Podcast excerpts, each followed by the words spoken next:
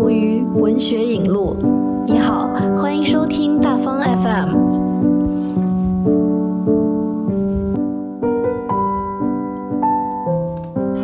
世俗意义上的失败者，往往是文学艺术作品中最青睐的形象。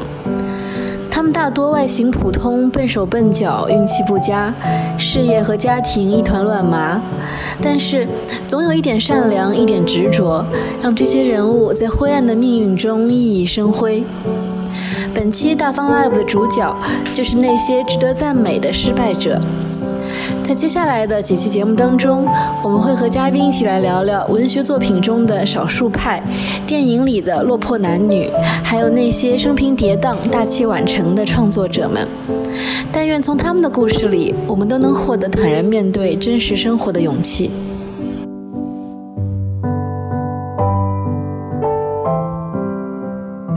本期节目的嘉宾是作家、译者于冰夏。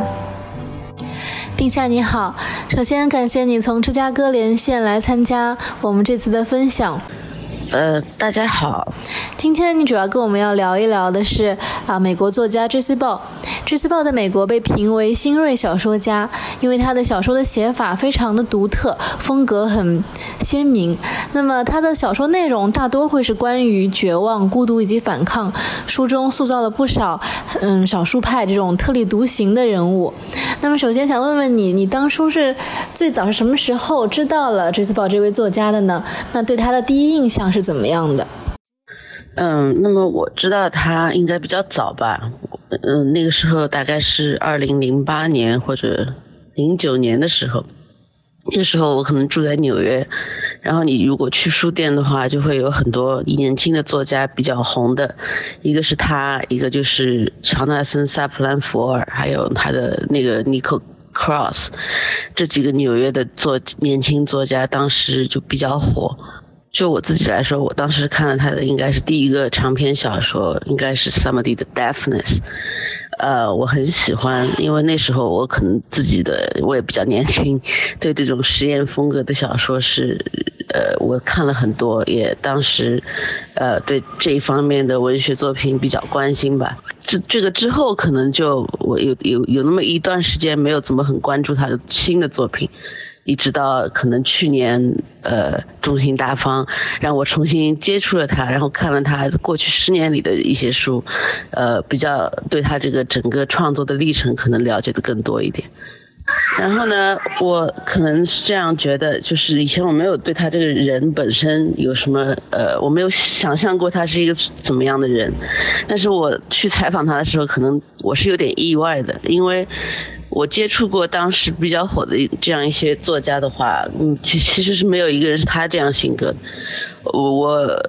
比较意外，就是他这个人比较性格可能就是我会说有一点点内向吧，比较害羞，然后可能跟这个主文学圈里某一些人的性格是差别太挺大的。这个可能是我见到他以后最为呃惊讶的那么一个印象。对，那么还有一点就是，嗯，可能那一代的作家现在年纪都已经上四十多了。虽然我接触到他们的时候，他们可能二十多岁、三十岁不到那样一点，所以呃也比较有趣，让我看到这个一代人，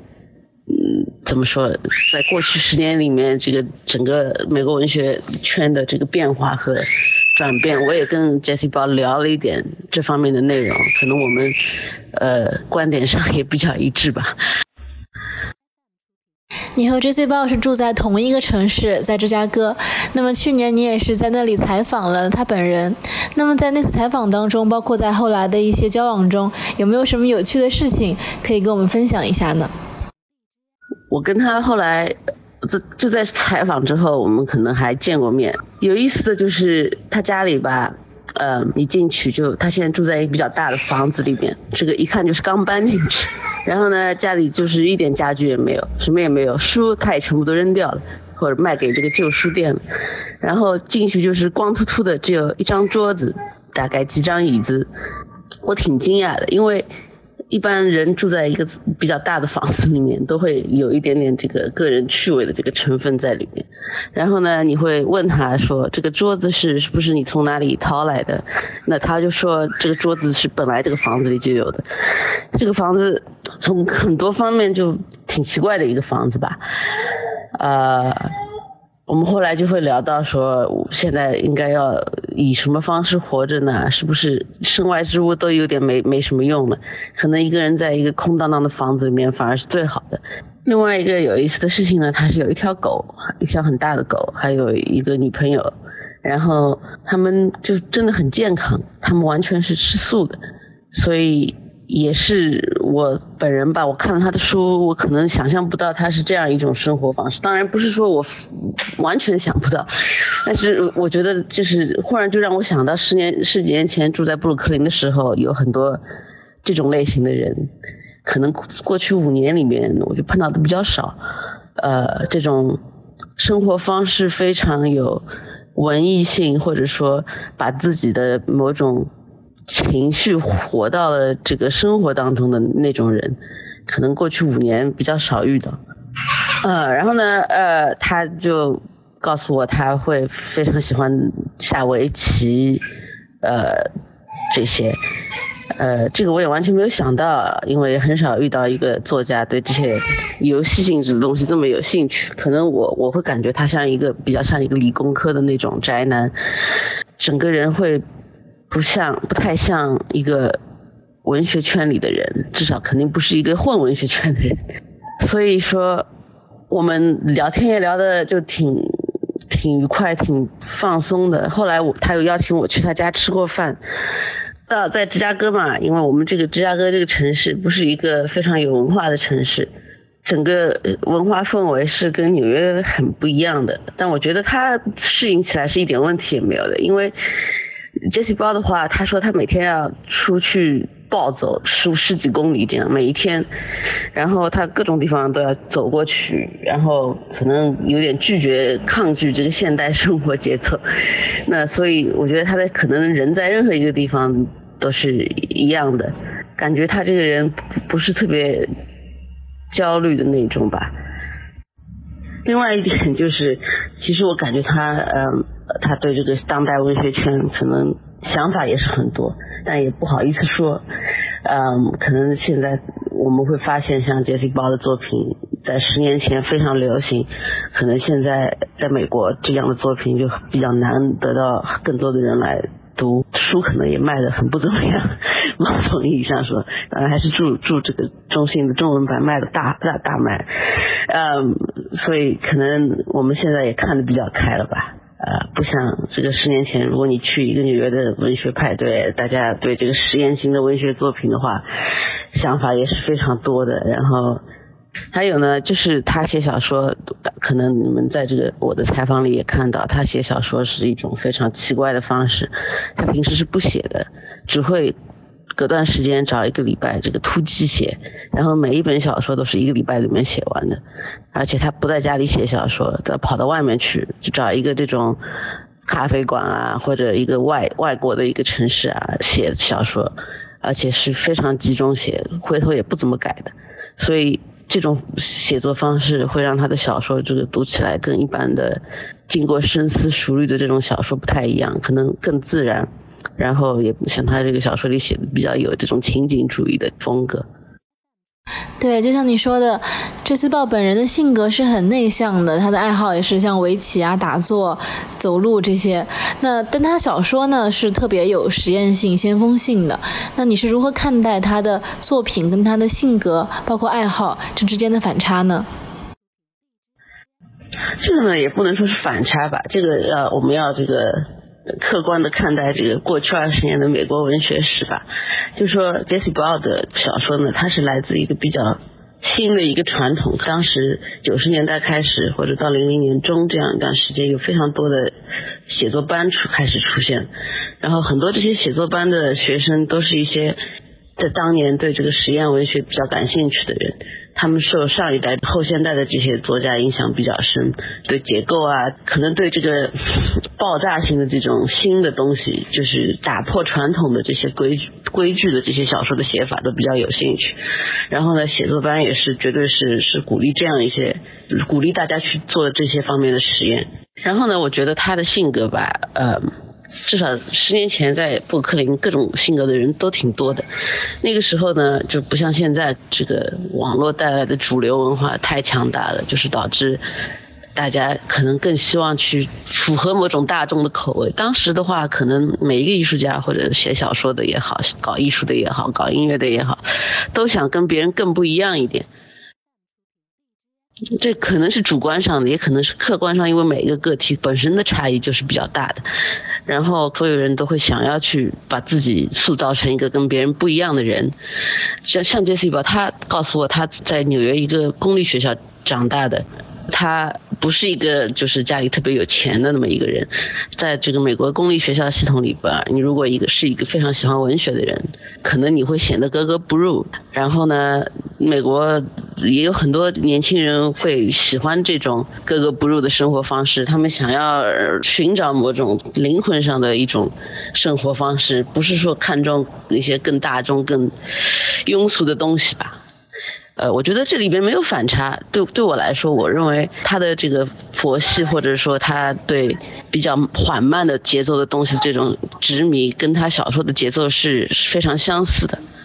然后还有一个一点就是说，关于这个实验性质的小说的话，当年这个你如果你看这个零七年到一一二年这个时间段里的作品，有很多这样美国从美国写作班出身的这些作家，可能就是当时有很多。这种类型的作品，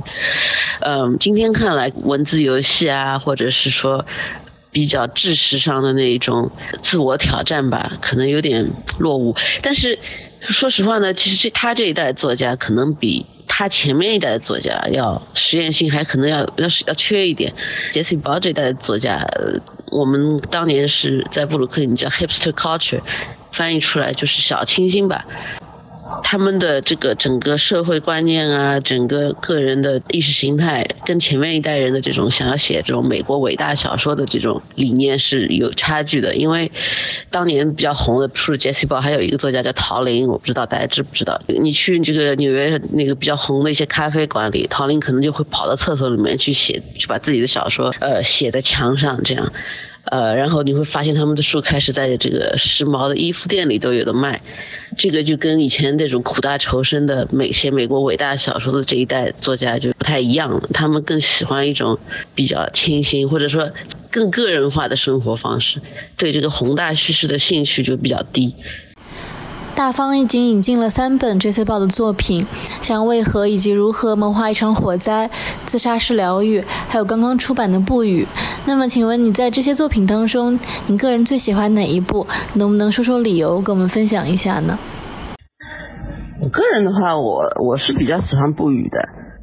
觉得《不语》非常。这个感情非常真挚，你们可以看得出这个作家在当时写这个小说的时候，在在经历一些情，自己在经历一些情感上的波动吧。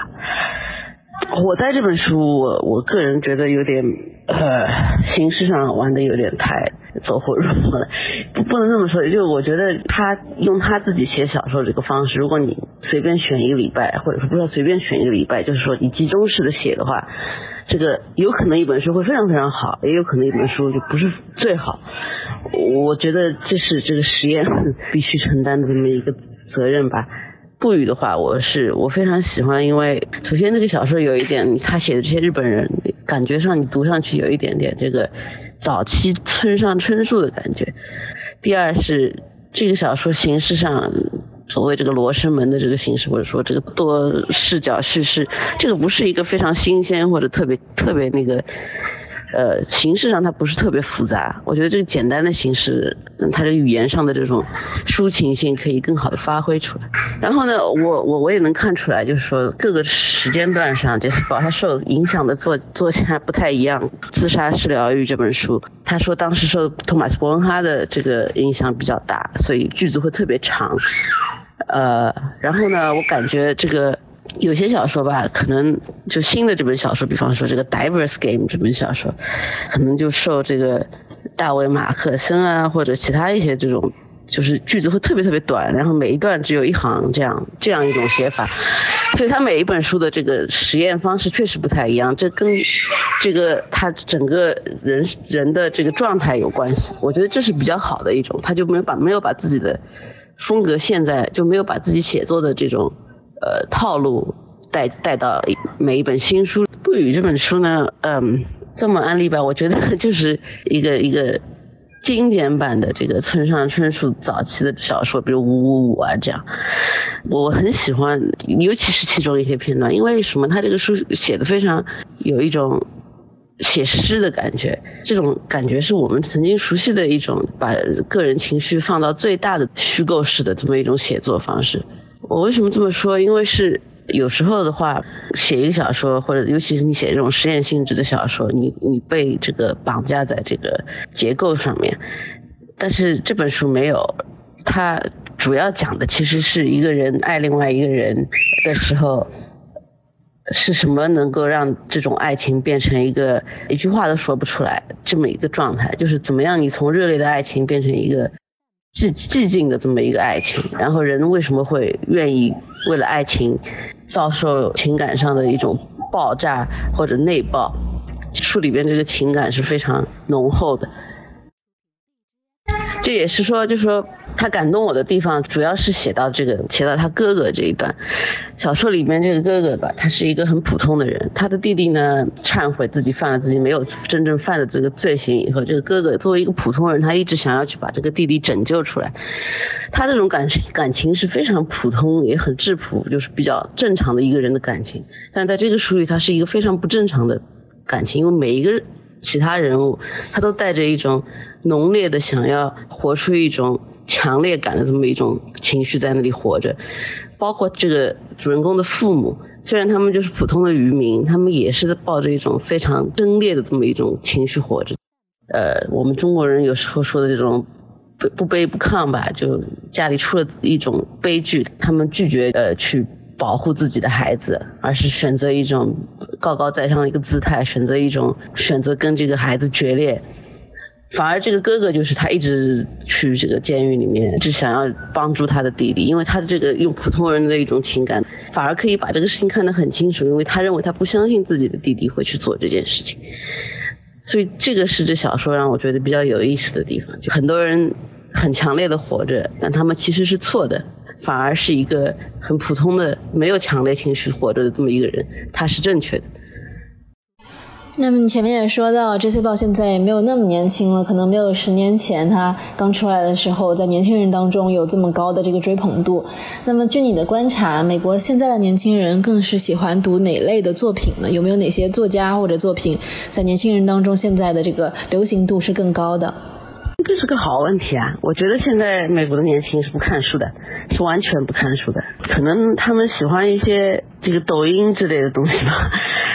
但我还是可以讲一讲，就是近几年比较流行的，比方说这个可能国内快要出的这个萨利鲁尼的书《Normal People》，这个书可能是比较流行。我自己看了一看呢，我是不太喜欢。呃，另外还有几个女性作家或者说黑人作家，比方说这个 Jasmine Ward，就是黑人女性作家，可能她上了什么 Oprah 的这个 Book Club 吧。我在机场经常看见有人在看。但是具体来说，我觉得现在看书的人很少了。然后呢，现在的年轻人吧，这个道德观念非常强，对吧？就是说，这个很希望有一种正确性。所以呢，以前我们熟悉的这种文学作品里的这种什么，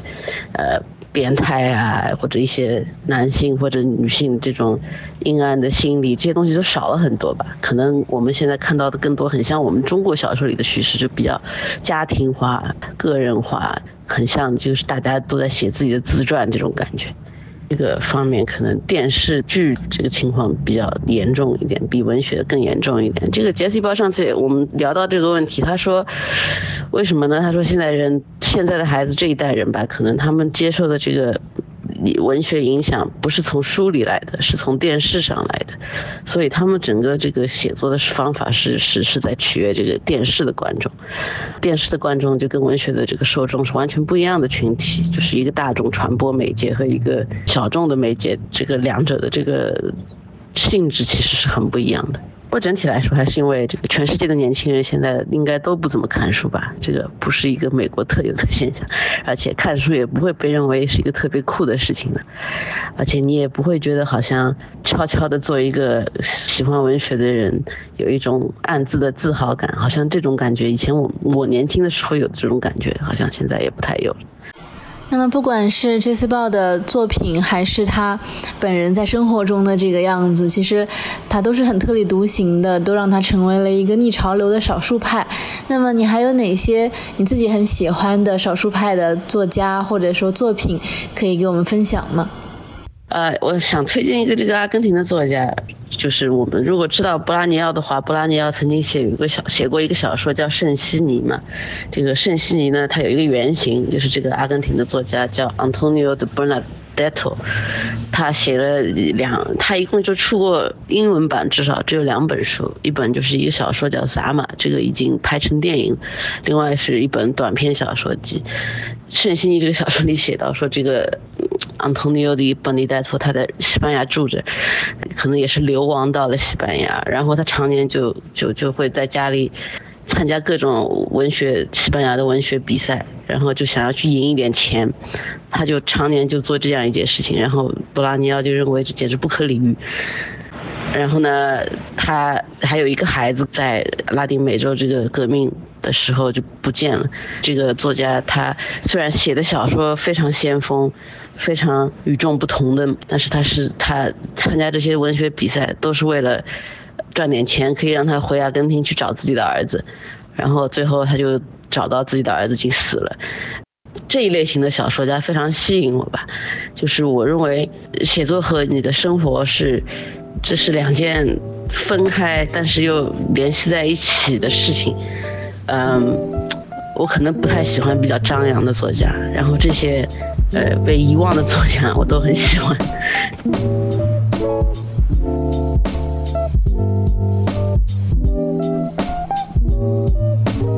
今天的节目就到这里，感谢收听大方 FM。每期节目，我们都将走进一位大方作家，聊聊他们作品内外的故事。如果想了解更多大方的新书及活动信息，欢迎查找并订阅我们的微信公众号“中信大方”。